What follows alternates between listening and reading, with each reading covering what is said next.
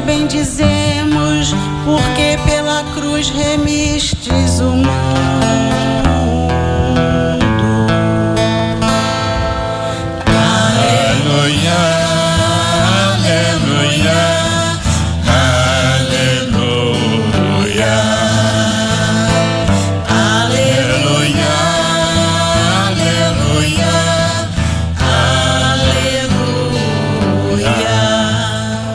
O Senhor esteja convosco. Ele está no meio de nós. Proclamação do Evangelho de Jesus Cristo segundo João. Glória a vós, Senhor. Naquele tempo disse Jesus a Nicodemos: Ninguém subiu ao céu, a não ser aquele que desceu do céu, o Filho do homem. Do mesmo modo como Moisés levantou a serpente no deserto, Assim é necessário que o Filho do Homem seja levantado, para que todos os que nele creem tenham a vida eterna. Pois Deus amou tanto o mundo que deu o seu Filho unigênito, para que não, não morra todo o que nele crer, mas tenha a vida eterna. De fato, Deus não enviou o seu Filho ao mundo para condenar o mundo mas para que o mundo seja salvo por ele. Palavra da salvação. Glória a vós, Senhor. Prezados irmãos e irmãs, ao celebrar hoje a festa da exaltação da Santa Cruz, a igreja recorda dois textos bíblicos que nos ajudam muito na reflexão sobre a festa da Santa Cruz. Primeira leitura, livro dos Números, quando o povo se insurge contra Moisés, murmura contra Deus, e a consequência são serpentes abrasadoras. E o povo cai em si, reconhece o erro cometido. Deus então manda que Moisés faça uma serpente de bronze numa haste. Ao contemplar aquela serpente, passa a ser símbolo da sabedoria a sabedoria de discernir, de esperar, de entender processos de salvação, então o povo é curado. E a própria palavra de Jesus do Evangelho: quando eu for elevado da terra, atrairei todos a mim. O povo de Israel olha, contempla aquela figura simbólica e é curado. Claro que ali foi uma, algo de momentâneo.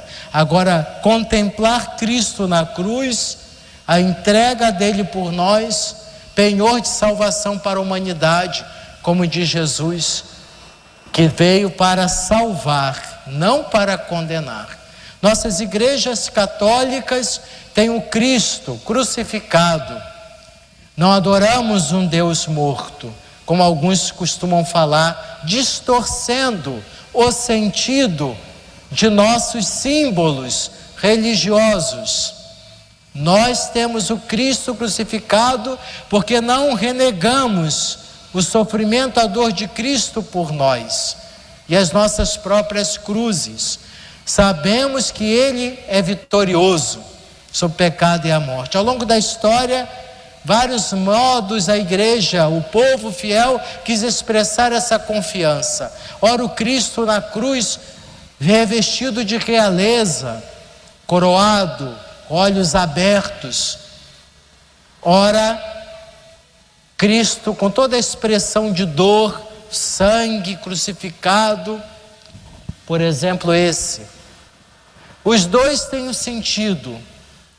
O Cristo do período antigo medieval, coroado na cruz, é para lembrar a vitória dele.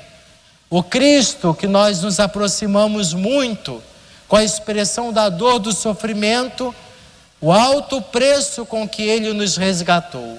E as próprias dores e lutas que carregamos, sentimos-nos sentimos a solidariedade, a consolação desse Deus que sofreu por nós. Então, a exaltação da Santa Cruz é recordar essa entrega. Cristo cravejado, Cristo com suas mãos e pés cravejados, com seu lado aberto, contemplando, como vamos ficar indiferentes diante dessa entrega?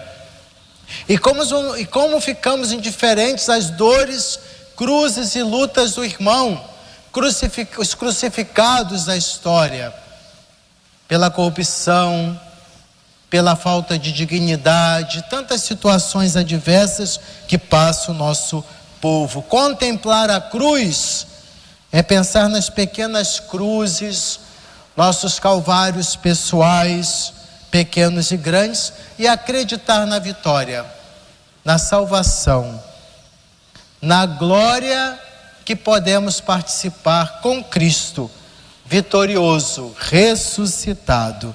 Então, é claro que a igreja não quer que a gente vive, viva num sentimentalismo estéril, mas possamos experimentar, ao contemplar Cristo na cruz, mesmo diante de nossas dores, a vitória, a certeza da vitória, se perseverarmos no caminho dele.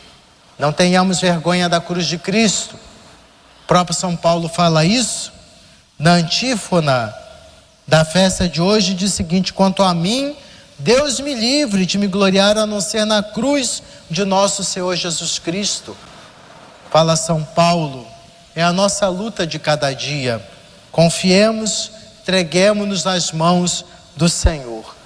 Nas nossas igrejas temos nossos símbolos como sinais para nos ajudar a caminhar na fidelidade e confiança total a este Deus que se crucificou, deu a vida para nos salvar.